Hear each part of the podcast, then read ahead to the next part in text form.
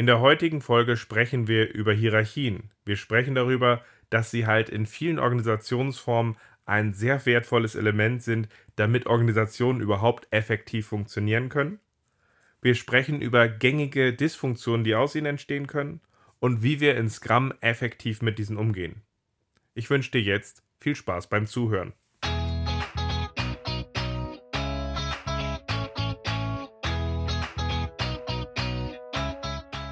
Ist einfach zu verstehen. Die Krux liegt in der Anwendung für deine Zwecke, in deinem Kontext. Der Podcast Scrum Meistern gibt dir dazu Tipps und Anregungen. Moin Moin, in der heutigen Folge sprechen wir über Hierarchien, ihren Wert und ihre Dysfunktion. Schön, dass du dabei bist. Mein Name ist Ralf Kruse. Ich helfe Organisationen durch Training und Coaching agiler Herangehensweisen effektiv zu nutzen und das ohne Dogma und Methoden als Selbstzweck. Und dabei denke ich schon seit längerem darüber nach, eine Podcast-Folge zum Thema Hierarchien und gerade ihrem Nutzen aufzunehmen. Ja, ich weiß, Hierarchien sehen wir im Umfeld von Agilität und New Work, um es freundlich zu sagen, eher kritisch. Wir kritisieren sie stark, wir berufen uns auf typische Dysfunktionen, die viele von uns kennen, mit denen wir uns stark identifizieren können. Wir sagen, ja, genau, das stört mich auch. Und doch müssen wir auch mal drauf gucken, welchen Wert sie haben.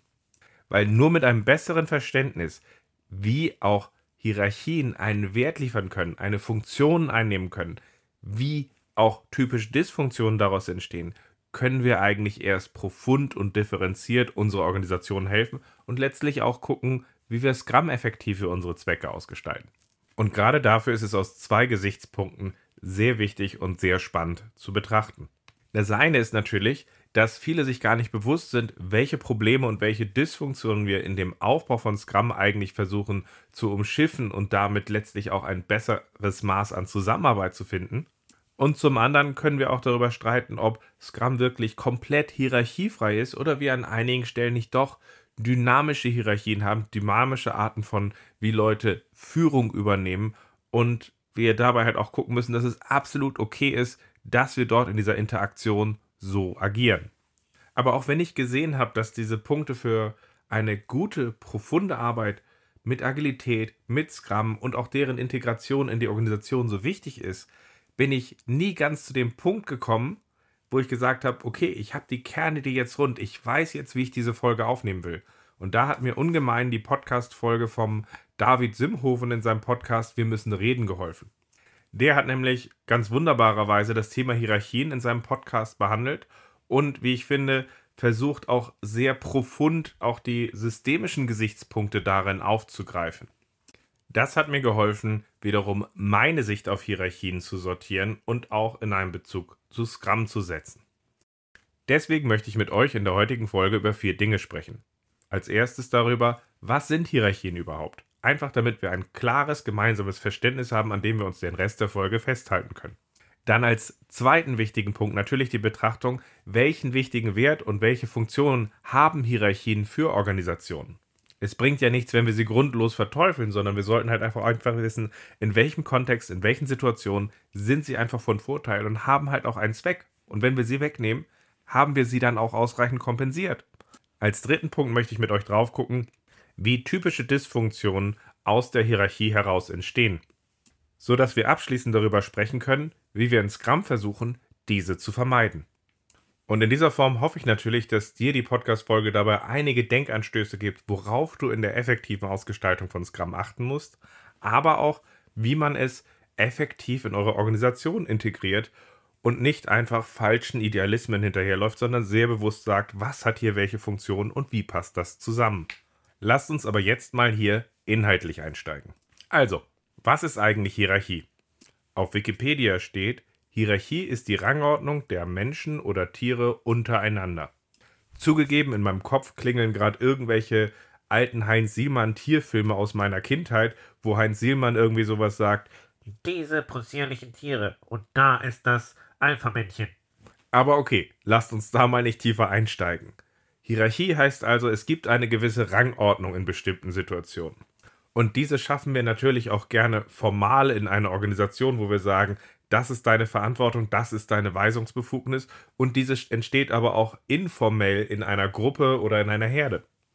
Was uns ja zu der zweiten großen Frage von dem heutigen Podcast bringt, welchen Wert, welchen Zweck, welche Funktionen haben Hierarchien für eine Organisation?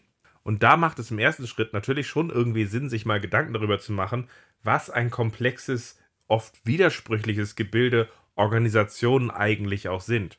Aber bevor wir dort näher einsteigen, welche wichtige Funktionen dort Hierarchien einnehmen können, damit wir dort auch effektiv agieren, möchte ich nochmal einschränken, dass diese Podcast-Folge dieses Thema natürlich nur sehr oberflächlich streift. Dafür ist das Thema, was eine Organisation ist, gerade auch im profunden soziologischen Sinne etwas, was wir hier nur sehr stark vereinfacht aufgreifen werden. Was ja auch eine bewusste Entscheidung ist für diese Folge, weil ich euch dieses Thema möglichst gut zugänglich machen möchte. Für einen tieferen und profunderen Einstieg in das Thema was Organisationen sind, was diese im soziologischen Sinne auszeichnen und daraus halt auch wirklich ein profundes Verständnis zu gewinnen, welche Schlüsse wir darauf auf moderne Organisationen ziehen können, möchte ich euch den Podcast Der ganz formale Wahnsinn wärmstens ans Herz legen. In diesem spricht Andreas Hermwelle mit Professor Stefan Kühl und ich muss sagen, es ist ein wirklich toller Podcast, in dem einerseits die Themen extrem profund mit einer Leichtigkeit und Anekdoten aufgearbeitet wird, dass es wirklich Spaß macht, in dieses Thema reinzufinden und es macht einfach auch Spaß auf mehr so gesehen. Hört mal in diesen Podcast rein, ich kann ihn wirklich nur empfehlen. Aber ich schweife ab, also zurück zum Thema. Was ist der Wert? Was sind die Funktionen von Hierarchie? Ganz grundsätzlich können uns Hierarchien dabei helfen, in den Widersprüchlichkeiten einer Organisation Entscheidungen zu treffen, eine gewisse Klarheit zu gewinnen und das Ganze auch in einer gewissen Konsistenz zu machen. Als zweiter Punkt ist mir wichtig, dass Entscheidungen in einer Gruppe zusammen auch immer Zeit brauchen. Und es gibt manche Situationen, da haben wir die einfach nicht. Stell dir beispielsweise mal vor, du bist in einem Feuerwehrtrupp, der bei einem großen Waldbrand eingesetzt wird, der Wind hat gedreht und plötzlich läuft eine Feuerwalze auf euch zu. Hier kann Zögern tödlich sein. Das heißt, wir brauchen schnell klare Entscheidungen und deswegen agiert man in einem solchen Umfeld auch immer mit einer klaren Hierarchie und hat aber auch in einer gewissen Art und Weise immer auch eingeübt an der Stelle, wie man es schafft, dabei klar zu kommunizieren, klar zu interagieren, so dass diese Sache auch immer sauber ineinander greift und wir auf keinen Fall Zeit verlieren, weil das können wir uns hier einfach nicht leisten. Vermutlich bist du wie ich in einem Kontext tätig, in dem wir auch ein bisschen mehr Zeit haben. Aber auch hier gilt es häufig, dass der Aufwand und die Zeit, die wir hier investieren müssen, um gemeinsam uns abzustimmen, um uns gemeinsam zu entscheiden, nicht im Verhältnis steht zum Nutzen. Und da macht es dann in manchen Fällen natürlich auch Sinn, einfach zu sagen, pass mal auf, ich habe das jetzt so entscheiden, wir machen das so, zack, bumm, fertig.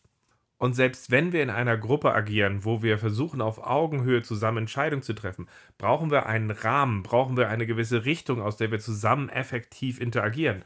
Und in den meisten Fällen wird dieser Sinn von einer Führungskraft äh, gestiftet, die von ihrer Autorität her von den anderen dafür anerkannt wird, das zu tun. Es gibt also verschiedene gute Gründe, warum es durchaus in verschiedenen Organisationen Sinn macht, gewisse Hierarchien zu haben und die helfen uns hier auch gut weiter. Ob das immer notwendig ist, das sei mal dahingestellt. Aber die Hierarchien aus einer Organisation einfach rauszureißen und zu sagen, wir sind jetzt alle gleichgestellt und einfach zu ignorieren, dass diese für uns bisher eine wichtige Funktion eingenommen haben, ohne einen Ersatz geschaffen zu haben, ist fahrlässig. Wir unterschätzen einfach viel zu oft, welch wichtige Funktion die Hierarchie hier für uns hatte, und wir machen uns das zu leicht und sagen, also wenn wir das jetzt einfach zusammen entscheiden würden, dann wäre das doch einfach besser. Und manchmal ist das auch einfach naiv. Keine Sorge, ich werde jetzt nicht plötzlich zu einem großen Verfechter von Hierarchien. Ich möchte nur von diesem einen Extrem wegkommen, dass wir sagen, Hierarchien sind pauschal schlecht. Genauso frage ich mich, ob es überhaupt auch hierarchiefreie Räume gibt, weil in einer gewissen Art und Weise sich auch in einer Gruppe, die sich zusammenfindet, immer auch eine gewisse Hierarchie in einer solchen Gruppe rausbildet und halt eben nicht, so sehr wir es wollen, alle Personen gleichgestellt sind. Ich meine, selbst hier bei uns auf dem Dorf, wenn ein alteingesessener Bauunternehmer irgendwo seine Meinung vertritt und an bestimmten Stellen bestimmte Punkte einbringt, dann wird darauf einfach auch anders gehört, als wenn ich das mache. Und das ist doch auch okay so. Oder? Aber eigentlich ist es auch egal, ob ich das jetzt gut finde oder nicht. Es ist nämlich etwas, was einfach erstmal ist. Gerhard Wohland hat mir nämlich mal entgegnet, als ich ihm einen Fall darstellte, wo es eine aus meiner Sicht sehr dysfunktionale Hierarchie gab, die sehr autokratisch durchregierte und das fühlte sich aus meiner Sicht falsch an und gar nicht richtig, guckte er mich einfach nur an und sagte, sag mal Ralf, willst du dich an der Stelle eigentlich emotional echauffieren oder willst du es wirklich verstehen? Und er wies einfach darauf hin, dass Hierarchien in diesem Gebilde, so komisch es im ersten Moment wirken mag, halt eben auch eine wichtige soziale Funktion haben und wenn wir diese rausnehmen würden, wir in meisten Fällen ein wirklich riesiges Problem hätten. Und seitdem gucke ich einfach anders auf Hierarchien drauf. Aber anders heißt ja natürlich nicht unkritisch, was uns zu Teil 3 von der heutigen Podcast-Folge bringt, nämlich welche Dysfunktionen entstehen denn typischerweise in Organisationen? Mir kommen dabei vor allem folgende fünf Punkte in den Sinn. Punkt 1.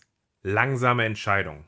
In den meisten Organisationen, mit denen ich arbeite, wartet irgendwo irgendwie auf Entscheidungen von irgendwem. Und natürlich ist es so, dass wenn eine ranghöhere Person in der Hierarchie verlangt, dass ihr alle Entscheidungen zum Absegnen vorgelegt werden oder man auch sagt, ich behalte mir vor, die Entscheidung selbst zu treffen, dann müssen diese Sachen erstmal dorthin kommuniziert werden, die Entscheidung dort getroffen werden und das Ganze zurückgeführt werden. Und natürlich ist das einfach erstmal auch langsamer, als wenn wir eine Struktur hätten, wo direkt aus der Situation selbst entschieden werden kann. Punkt 2 realitätsferne Entscheidungen. Je weiter weg eine Entscheidung getroffen wird, vom da, wo sie drauf wirkt, desto realitätsferner wird sie. Ich meine, gerade in einem der Konzerne, wo ich sehr viele Trainings gegeben hatte, da war es so gewesen, dass man so eine Sicherheitsschranke direkt vor die Kantine gesetzt hat, in einer Art und Weise, dass man sie nur von einer Seite durchgehen konnte und es hat zu einem unglaublichen Stau geführt.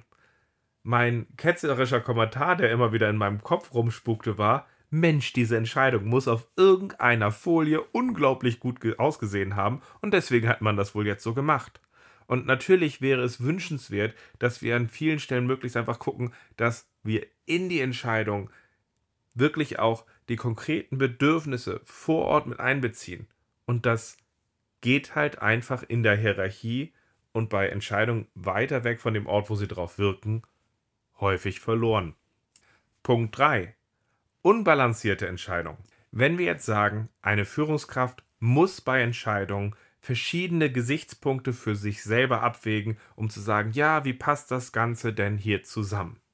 Dann fallen dabei meistens einige Punkte hinten runter, die am Ende doch wirklich wichtig wären und man expliziter in die Entscheidungsfindung mit einfinden sollte. Plakativ gesagt können wir als Führungskraft hier natürlich sehr schnell sagen, liefert das bis Ende des Monats, koste es, was es wolle. Aber es wäre dazu beispielsweise dann aber auch gut, zusammen auf den Punkt zu gucken, was koste es, was es wolle eigentlich kostet und ob das nicht absoluter Wahnsinn wäre. Und genau diese Abwägung von diesen unterschiedlichen Punkten zueinander findet nicht statt und richten in Firmen unglaublich viel Schaden an. Und genau deswegen werden wir im letzten Teil von diesem Podcast auch nochmal auf die Scrum-Verantwortlichkeiten gucken und wie wir dabei arbeiten, das besser zu balancieren. Aber vorher kommen wir erstmal zu Punkt 4, nämlich Entscheidungen werden einfach von den betroffenen Mitarbeitern nicht mitgetragen. Ich gehe mal davon aus, dass du in einem Bereich arbeitest, wo die Leute mitdenken sollen und wo ihr zusammen die Arbeit gestaltet. Würde man dort jetzt einfach sagen, mach das jetzt und du sollst jetzt mal keine Fragen stellen, zieh es einfach durch, dann führt das in sehr vielen Fällen einfach dazu, dass diese Sachen halbherzig bis gar nicht passieren und sehr schnell verfallen. Wir sind also darauf angewiesen, dass die Leute mitdenken und wenn die Hierarchie einfach die Entscheidung rübergibt, ohne dass wir die Leute überzeugt haben und sie wirklich auch mit eingebunden haben, ist die Wahrscheinlichkeit, dass das zusammen einfach nicht funktioniert. Und als abschließenden fünften Punkt dürfen hier natürlich die überlasteten Führungskräfte in der Auflistung nicht fehlen. Vielen Organisationen fehlt es einfach an Strukturen, wo Führungskräfte ihren Mitarbeitern bestimmte Sachen delegieren können, sodass die diese eigenständig ausführen. Die Folge ist, dass die Führungskräfte dabei halt einfach so viele Entscheidungen, so viel zu steuern haben, dass sie dabei heillos überfordert sind, was uns im Grunde wieder bei der ganzen Liste zurückbringt zu Punkt 1, nämlich langsame Entscheidung weil sie treffen diese langsame Entscheidung nicht, weil sie nicht Lust hätten, schnelle Entscheidungen zu treffen, sondern vor allem dessen, weil sie an so vielen Stellen so viel im Blick haben müssen und so viel entscheiden müssen, dass sie dazu gar nicht in der Lage sind. Und diese Art von Bottleneck können wir uns in einer modernen, reaktionsschnellen Organisation eigentlich gar nicht leisten. Aber ich bin mir ehrlich gesagt auch gar nicht sicher, ob das alle Punkte sind. Das sind die fünf Punkte, die mir in den Sinn kommen. Wenn du weitere siehst, schreib mich gern mal über LinkedIn an. Mich würde da deine Perspektive zu interessieren, weil ich glaube, da könnte noch der ein oder andere Punkt als Schattierung mit reinkommen, wo noch weitere Dysfunktionen entstehen. Aber ich glaube, all diese fünf Punkte können wir uns in vielen modernen Organisationen so einfach nicht leisten. Und deswegen suchen wir ja auch nach Wegen, wie wir Organisationen effektiver aufstellen, wie wir Leute auch autonomer agieren lassen können und wie wir zum Beispiel auch Scrum benutzen können, damit ein Team insgesamt als Gruppe eigenverantwortlicher agiert. Also, als letzten Teil wollen wir darüber sprechen, wie wir uns in Scrum effektiv zu diesen Dysfunktionen aufstellen. Ich habe ja eben schon angedeutet, dass das Scrum Framework für die Zusammenarbeit in einem autonomen Team, was sich selber managt, den notwendigen Rahmen gibt, sodass man sich zusammen effektiv abstimmen kann. Spannend ist dabei aber, dass der Scrum Guide hier vorschreibt, dass ein Scrum-Team keine Subteams und auch keine Hierarchien hat. Das heißt, nicht der Product Owner, nicht der Scrum Master, nicht irgendein Lead-Entwickler steht einem Scrum-Team formal vor. Und gerade diesen Punkt hebeln viele Scrum-Teams für sich aus. Viele Scrum Master wie Product Owner benehmen sich so, als ob sie dem Team hierarchisch vorstehen. Und erstaunlich viele Scrum-Teams haben halt eben auch einen Lead-Entwickler, der andere Entwickler aussteuert oder benehmen sich so, als wenn sie eine Gruppe haben, wo eine Frontend macht, eine Backend und eine Test. All diese Sachen sind explizit nicht Teil von Scrum und widersprechen der Grundidee von Scrum. Und das ist jetzt mal spannend, weil warum haben wir eigentlich eine Neigung, dass wir sagen, wir wollen Hierarchie, wir wollen Autoritäten haben, die Entscheidungen treffen, wenn doch Scrum dieses Vorgehen explizit ausschließt. Dabei greift Scrum hier eigentlich nichts weiter als ein Research Paper von Jim Coplin auf, in dem er sehr stark herausgearbeitet hat, dass in Softwareprojekten man zwar am Anfang immer sehr klare Rollen und Verantwortlichkeiten und Hierarchien geschaffen hat, aber wenn man dann im Zusammenspiel auf eine effektive Entwicklung draufgeguckt hat, diese Sachen in der Regel doch stark ignoriert werden mussten, um es zum Erfolg zu bringen. Das heißt also, dass die Komplexität dazu führt, dass wenn wir uns Verantwortlichkeiten und formale Weisungsbefugnisse hierarchisch zuschreiben, dann funktioniert dies vielleicht in einem Umfeld, in dem wir die Sachen klar überblicken können. Aber Scrum ist ja für komplexe Umfelder geschaffen. Und da legen wir halt eben durch die klare Festlegung von Verantwortung und Weisungsbefugnissen halt eben auch die Nichtverantwortung der anderen fest und schaffen dadurch ein riesiges Problem. Und deswegen haben Jeff Sutherland und Ken Schweber festgeschrieben, in Scrum gibt es keine Hierarchien und keine Subteams. Und stattdessen haben wir in Scrum ein Scrum-Team, was sich im Container eines Sprints immer wieder auch sagt, okay, was nehmen wir uns zusammen diesem Sprint vor und gucken dann zusammen halt eben halt auch auf das geschaffene Ergebnis, um daraus Produkt wie Arbeitsweise nachzusteuern. Und das heißt halt eben auch in dem Zusammenspiel, was dann in einem Scrum-Team stattfindet, dass natürlich ein Scrum-Team-Mitglied jetzt zu den verschiedenen Sachen, die anstehen, verschiedene Entscheidungen vorschlagen und einbringen kann. Und wenn jetzt die anderen überzeugt, dann folgen sie dieser Person. Das kann jetzt sogar so sein, dass sich an bestimmten Stellen so eine Art, nennen wir es mal, Leithammel rausbildet. Und das ist ja auch okay, wenn dieser Leithammel Vorschläge macht und die anderen dem dann folgen und das dann halt auch immer funktioniert. Dann werden natürlich die anderen Scrum-Team-Mitglieder dieser Person auch bei weiteren Vorschlägen folgen und sagen, ja, da hat der Harald uns was vorgeschlagen und das war immer Hand und Fuß, ja, da folge ich ihm doch mal dabei. Andersherum ist es aber auch so, dass wenn wir in diesem Sprint-Container uns etwas vornehmen und sagen, ja, so und so machen wir das, hey, toller Vorschlag, gehe ich mit, und dieser Harald uns jetzt dreimal hintereinander durch seine nicht ganz so brillanten Vorschläge dann doch irgendwie reingerissen hat. Natürlich werden sich die anderen Gruppenmitglieder dann auch angucken und sagen, hey, Moment mal, danke Harald für deine Vorschläge, war ja ganz nett an der Stelle, aber die haben die letzten drei Male immer nicht funktioniert, ich bin nicht bereit, das mitzugehen. Und vielleicht hat dann ein anderes Teammitglied einen Vorschlag und sagt, hey, warum machen wir es nicht so? Und dann folgen die anderen dem.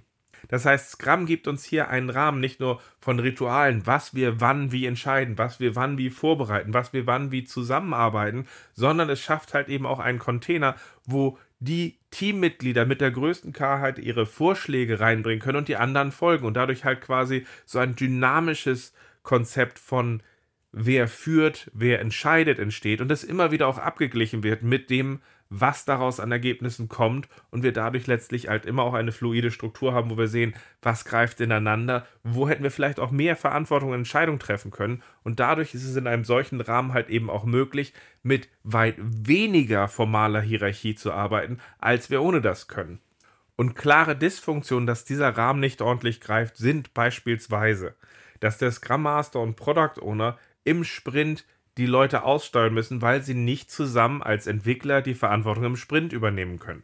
Oder auch die Art und Weise, dass wir quasi einen zusammenhaltenden Lead-Entwickler positionieren, der dabei aufpasst, dass die anderen juniorigeren, juniorigeren, unerfahrenen Entwicklungen keinen Blödsinn machen. Auch das ist eine typische Dysfunktion an der Stelle. Das heißt nicht, dass wir erfahrene, kompetente Leute nicht im Scrum-Team drin haben wollen. Wir sagen halt nur, jeder muss sich da drin bewähren und das rauft sich dann zusammen. Und da wollen wir halt nichts für vorschreiben.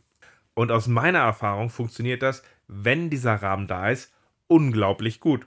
Ich kann euch aber auch sagen, dass wenn dieser Rahmen nicht da ist, ich ein sehr starker Verfechter von Hierarchie und klaren Anweisungen und Erwartungen bin. Es kommt halt auf den Kontext an, in dem wir arbeiten. Schaffen wir uns einen solchen Rahmen? Können wir darin zusammen diese Verantwortung übernehmen? Können wir eher auch mit einem dynamischeren Konzept sagen, wir übernehmen gemeinsam Verantwortung und steuern dann zusammen nach? Oder haben wir das nicht? Und meine Präferenz ist ganz klar, ich arbeite eher mit Teams, die zusammen eine solche Verantwortung übernehmen und dann halt im robust nachsteuern, als wenn sie es nicht sind. Aber das geht halt nicht immer. Der Aufbau einer solchen Umgebung ist natürlich schon auch nochmal ein dickeres Brett. Wir müssen die Leute mitnehmen, dass es darum geht, dass wir halt eben gemeinsam Verantwortung übernehmen, dass jeder sich dabei einbringen soll. Und das mache ich normalerweise gerne in so einer Art und Weise, wo ich klar rausarbeite, warum wir hier jetzt anders arbeiten wollen, dass wir ein gutes Backlog an der Stelle haben, wo wir sagen, wir haben inhaltlich eine Idee, was wir dabei vor uns haben und ich die Leute dann halt aus einer kleineren und einer größeren Simulation quasi dabei helfe, dass sie diesen Spirit der neuen Arbeitsweise erleben und dabei halt auch im Zweifel halt anfangs sehen, wie es nicht funktioniert, um daraus dann zu lernen, wie es funktionieren kann, sodass sie gemeinsam vom ersten Sprint an diese Art zu arbeiten erleben können, um effektiv dann halt auch für Produkt wie Arbeitsweise nachzusteuern. Wenn du dazu mehr wissen willst, dazu findest du in meinem YouTube-Kanal ein ganz schönes Video. Da habe ich das nochmal kompakter aufgearbeitet, sodass du eine gute Inspiration haben kannst, wie kann man diese andere Art zu arbeiten eigentlich wirklich effektiv aufbauen. Okay, jetzt haben wir ganz allgemein über das Scrum-Team gesprochen, ohne einzelne Verantwortlichkeiten. Wir haben gesagt, ein Scrum-Team managt sich selbst, es gibt keine Hierarchien und keine Subteams, aber informell ergeben sich dann eben halt doch Hierarchien einer Gruppe. Das lässt sich sozial ja gar nicht vermeiden und das wollen wir auch nutzen. Also habt ihr auch kein schlechtes Gewissen, das zu nutzen. Und diese Art der Arbeit hängt maßgeblich davon ab, dass ihr einen befähigenden Rahmen habt, der euch effektiv dabei hilft. Was ich jetzt aber auch noch gar nicht angesprochen habe, ist dieses Zusammenspiel zwischen Product Owner, Scrum Master und Entwicklern. Das ist nämlich jetzt auch nochmal wieder sehr spannend zu betrachten dabei. Weil eine der Dysfunktionen, die ich vorhin angesprochen hatte, war ja, dass wenn wir alle Verantwortung auf eine zentrale Führungskraft bündeln, dass wir meistens sehr viele inbalancierte Entscheidungen treffen. Damit meine ich, dass wir so Effekte haben, dass vor allem das, was aktuell bei uns besonders präsent ist, unser Handeln prägt. Das nennt Daniel Kahnemann in seinem Buch Schnelles und langsames Denken, What You See is All There Is. Und letztlich meint er damit den Effekt, den wir noch alle so kennen, von dem, wenn wir mit kleinen Kindern interagieren und Verstecken spielen, wo wir uns die Augen zuhalten und uns dann sagen, ich bin weg und jetzt bin ich wieder da. Und sie dabei tatsächlich nicht diese Objektpermanenz haben und nicht diese Sachen präsent haben können, weil wir halt wirklich nur das, was sie aktiv sehen, ist das, was sie prägt. Nur weil wir jetzt irgendwie besser Verstecken spielen können und wissen, dass wenn wir uns die Augen zuhalten, die anderen noch da sind, heißt es aber eben nicht, dass dieser Effekt völlig verschwunden ist. Und das führt jetzt zu einigen Dysfunktionen, die es gefährlich machen würden, alle zentralen Entscheidungen auf einer Person zu bündeln.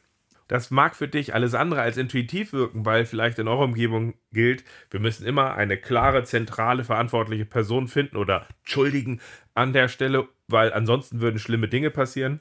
Aber letztlich ist es genau andersrum. Stell dir beispielsweise mal vor, wir haben in eurer Firma eine Person, die hat im letzten Dreivierteljahre eure Zukunftsinitiative ausgearbeitet, immer wieder auf diesen Plan geguckt, was kann an meinem großartigen Plan denn schon schief und falsch sein? Und wenn man dann überlegt, wer der zentrale Verantwortliche sein soll, der diese Initiative aussteuert, guckt man sich direkt an und sagt, genau die Person, die dies so gut vorbereitet hat. Aber wenn man diesen Plan ewig ausgearbeitet hat und sich gefragt hat, was kann denn an meinem großartigen Plan noch schief sein, wer ist die letzte Person, die erkennt, dass wir hier ein Problem haben? Richtig, die Person, die diesen Plan erstellt hat. Und genau die machen wir so gerne an der Stelle ja zu der verantwortlichen Person. Aber es wird noch besser, wie wir Sachen ausblenden und dabei Probleme schaffen. Stell dir mal vor, diese Person hat jetzt einige sehr optimistische Zusagen gemacht, dass bis Weihnachten irgendwelche Dinge geliefert werden und dass das überhaupt kein Problem ist. Und jetzt stell dir mal vor, jetzt dämmert einem der zentralen Sponsoren und Stakeholder, dass wir da vielleicht nicht ganz hinkommen und dass man da so ein bisschen ungehalten ist und Sorgen bei hat und versucht jetzt ein bisschen Druck aufzubauen. Diese Person, die Druck aufbaut, läuft bei unserem zentralen Verantwortlichen auf, der das dem Ganzen vorsteht und sagt, pass mal auf, du hast mir das zugesagt, dass wir das bis Weihnachten schaffen. Das wird doch wohl kein Problem sein, oder? Und in so einer Drucksituation würden viele von uns jetzt halt nicht unbedingt anfangen drauf zu gucken und sagen, Qualität ist bei uns ein hohes Gut, das sollten wir nicht vernachlässigen. Es wird auch kaum einer von uns sagen, ich muss mal kurz einen Schritt zurückgehen, diese Situation ist unangenehm, ich würde gerne drüber nachdenken, wie wir solche Sachen zukünftig vermeiden, weil das macht ja einfach keinen Spaß. Nein, die meisten Leute von uns, normalen Sterblichen, würden auf so eine Situation drauf gucken und aus dem Druck darauf hoffen, dass wir sehr optimistisch dabei rangehen und gegebenenfalls den Plan ein bisschen zusammenschieben und sagen, nee, nee, sieht noch gut aus. Und damit begeben wir uns direkt auf dem Pfad in Richtung eines Knalls aller Berliner Flughafen. Das wollen wir nicht. Und deswegen haben wir in Scrum eigentlich eine gewisse Gewaltenteilung. Das heißt, wir haben die Entwickler und die Entwickler sind so aufgestellt, dass sie die Verantwortung für den Sprint übernehmen können und dort autonom und eigenständig agieren können und auch die Verantwortung übernehmen können, in dem Sprint Qualität zu liefern. Demgegenüber steht ein Product Owner, der die Verantwortung hat, uns dabei mit den bestehenden Kapazitäten durch die Priorisierung zu helfen, dass wir möglichst viel Wert liefern und auch die Erwartungen zu managen. Aber eben nicht, indem er Druck aufbaut, sondern mit dem lebt, was er aus diesem Zusammenspiel mit den Entwicklern lernt, was möglich ist. Und den Scrum Master fügen wir mal später hinzu. Und jetzt stellt euch mal vor, diese Person, die dort so unter Druck geraten ist. Die hat jetzt keinen Scrum-Rahmen an der Stelle, sieht aber den Druck, den sie hat. Diese würde ja im normalen Fall auf so ein Team zugehen und sagen, komm schon, das bis dahin ist doch möglich, oder? Und versucht aus den Leuten so ein konformes Abnicken rauszulocken, damit sie jetzt keinen Stress hat. In Scrum ist eigentlich im Idealfall im Sprint Planning das Zusammenspiel ein anderes. Ein Product Owner würde hier mit seinem priorisierten Backlog beim Team auflaufen, Sie würden zusammen ein gemeinsames Sprintziel setzen und das Team würde eben, die Entwickler würden halt sich aktiv auch mit einbringen und reinbringen, was sehen sie als realistisch an, was sie in dem Sprint wirklich auch effektiv und nachhaltig liefern können. Wenn in dem Zusammenspiel ein Product Owner sitzen würde, ich hoffe, sie nehmen zwölf Items, ich hoffe, sie nehmen zwölf Items, und die Entwickler massiv darauf bestehen, mehr als zwei schaffen wir nicht, dann wäre eigentlich die Antwort von einem Weltklasse Product Owner, Danke, ich hatte doch keine Ahnung. Weil eigentlich möchte ein Product Owner an dieser Stelle ja früh wissen, dass er ein Problem hat. Er möchte es wissen, bevor er Budget und Zeit verbrannt hat an der Stelle, dass er damit dann mit den Auftraggebern, mit den Stakeholdern ins Gespräch gehen kann, um zusammen rauszuarbeiten, was realistisch ist und was wir mit den Möglichkeiten, die wir haben, bestmöglich liefern können. Sind Zeit und Geld verbrannt, ist das ein weitaus unangenehmeres Gespräch, als wenn man, nennen wir es mal, einen gewissen Verhandlungsspielraum hat. Wenn wir jetzt aber also die Entwickler haben, die die Verantwortung übernehmen, Qualität zu liefern und der Product Owner, der die Verantwortung übernimmt, mit den bestehenden Kapazitäten möglichst viel Wert zu schaffen und auch eben Erwartungen nach außen zu managen, dann ist die Aufgabe des Scrum Masters dabei zu helfen, dass dieses Zusammenspiel gut funktioniert. Dass wir eine Umgebung haben, in der die Entwickler rennen wie blöd, dass wir da eine Umgebung haben, wo, wo wirklich man sagt, wir versuchen uns möglichst viel vorzunehmen, selbst motiviert viel zu schaffen, aber halt eben auch, wo der Product Owner eine gute Orientierung dabei gibt, sodass man dann halt auch guckt, dass im Sprint Planning dieser Austausch halt gut funktioniert, dass halt eben der Product Owner eben keinen Druck aufbauen kann oder nach pseudo-optimistischen Schätzungen fragt, sodass man früh ein realistisches Bild hat. Und da greifen halt einfach, und da greifen die unterschiedlichen Verantwortlichkeiten im Scrum-Team sehr schön ineinander. Und das heißt halt eben nicht, dass sie uns irgendwie Konflikte reduzieren, um es mal ehrlich zu sagen, sondern dieses Zusammenspiel macht uns die Konflikte explizit und sorgt dafür, dass dabei unterschiedliche Verantwortlichkeiten in einen Diskurs kommen, um explizit harte, bestmögliche Entscheidungen zu treffen. Wir wollen plumpe Durchhalteparolen vermeiden. Wir wollen Sachen vermeiden wie, komm schon, das schaffen wir doch schon bis Weihnachten. Und plötzlich stehen wir da vor Problemen. Nein, wir wollen sehen an der Stelle, müssen wir Qualität absenken, damit wir das Ziel zu Weihnachten erreichen. Müssen wir descopen an der Stelle, damit wir nächstmöglich einen guten Punkt erreichen. Was müssen wir tun? Welche harten Entscheidungen stehen an? Und diese passieren halt in der Regel nicht, wenn wir all diese Sachen auf einer Person bündeln und die in ihrem Kopf abwägt mit den Sachen, die gerade besonders präsent sind. Da ist Scrum schon relativ genial an der Stelle, weil wir verschiedene Sachen dabei schaffen, die dafür sorgen, dass das wirklich zu einem Diskurs wird und gut ineinander greift. Und dabei hilft natürlich ungemein die gute Aufstellung in einem Scrum-Team, dass wir sagen, die Entwickler übernehmen wirklich deutlich mehr Verantwortung in einem guten Scrum-Team. Ein Scrum Master guckt drauf, dass die diese Verantwortung auch tragen und übernehmen können, sorgt aber auch, dass das Zusammenspiel mit dem Product Owner gut funktioniert. Und ein Product Owner agiert ja so ein Stück weit als die eine Wahrheit, die eine Klarheit, die wir dabei haben, damit wir eine inhaltliche Orientierung haben, was wir vor uns haben, damit wir im Scrum-Team halt eben nicht und ins endlosen Diskussionen verlieren und dies als Orientierung nutzen können. Ein Stück weit versuchen wir hier in der Product Owner Rolle auch so ein bisschen die Quadratur des Kreises zu schaffen. Wir wollen diese eine Person schaffen, die halt eben kein Komitee ist, sondern die mit dieser einen Klarheit in Interaktion mit Umfeld und uns agiert, dabei wir daraus halt gemeinsam erkennen können, was hat denn jetzt Priorität, was hat keine Priorität, wenn Fragen aufkommen, dass wir klare Antworten kriegen können, dass einerseits ein Product Owner so ähnlich wie eine hierarchisch vorgesetzte Person uns diese Klarheit in einer gewissen Schnelle schaffen kann, haben aber halt eben gleichzeitig aber auch in Scrum diesen Rahmen aufgebaut, der die typischen Dysfunktionen einer Hierarchie vermeidet.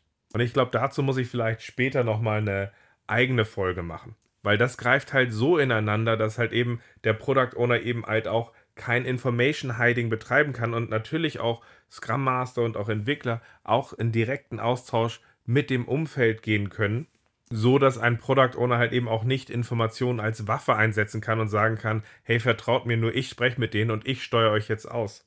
Und zusätzlich gilt halt auch, dass ich euch raten würde, als Scrum Master darauf hinzuarbeiten, dass der PO weiß, Deine Aufgabe ist es, dass zum Sprint Planning wir keine Überraschungsparty feiern mit viel zu wenig schlecht vorbereiteten Arbeit, äh, Items, sondern dass wir einen guten Ausblick brauchen, genügend Optionen und wir im Sprint Planning sehen können, dass du in dem Bereich einfach einen guten Job gemacht hast und wenn du es nicht gemacht hast, wir zusammen gucken müssen, wie wir das weiter hinkriegen.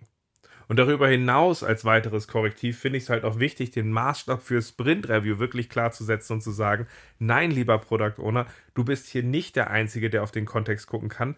Von den mit dir gleichgestellten Entwicklern erwarten wir, dass sie das, was du ihnen an Informationen gegeben hast, wo die Reise hingeht, halt eben aufgreifen, bewerten können im Sprint Review und sich aktiv in der Diskussion mit einbringen.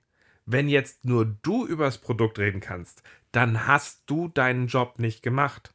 Das heißt, wir haben an verschiedenen Stellen auch zum Product Owner quasi so Checks and Balances, also eine gewisse Gewaltenteilung an der Stelle, die dabei halt auch dafür, wenn es gut gelebt ist, sorgt, dass der Product Owner halt eben halt auch an verschiedenen Stellen einen Counterpart hat, um halt nicht Diskussionen zu schaffen, die realitätsfern sind, die inbalanciert sind, die äh, falsche Realitäten den Leuten aufdrücken, sondern es immer noch gut ineinander läuft. Und ich finde, das ist eigentlich eine sehr gelungene Mischung aus den verschiedenen Welten und macht aus der Praxis einfach, wenn es gut gelebt ist, für mich wirklich auch Sinn. Und damit haben wir jetzt in dem letzten Abschnitt einfach auch nochmal darüber gesprochen, dass der Product Owner eine sehr spannende Rolle ist, weil wir einerseits so ein bisschen in Anlehnung an solch hierarchische Vorgesetzten daran arbeiten, dass wir durch eine Person eine Klarheit schaffen wollen, schnelle Entscheidungen, aber gleichzeitig eben auch Rahmenbedingungen aufgebaut haben, dass wir nicht in diese Dysfunktion reinarbeiten und dass das Ganze balanciert wird.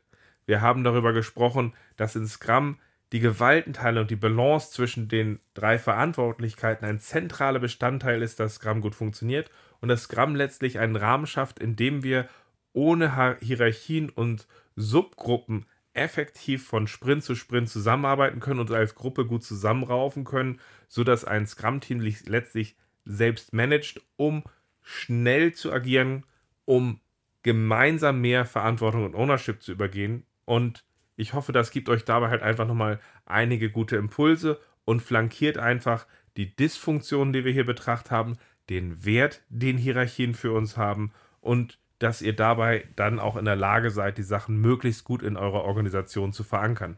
Wenn ihr euch wünscht, dass ich nochmal in einige angrenzende Bereiche eine eigene Folge mache, zum Beispiel auch darüber, wie das Zusammenspiel zwischen einer hierarchischen Organisation und einem Scrum-Team gut funktionieren kann, dann schreibt mich gerne an. Und ich hoffe, wir hören uns in einer der nächsten Folgen bald wieder. Bis dann.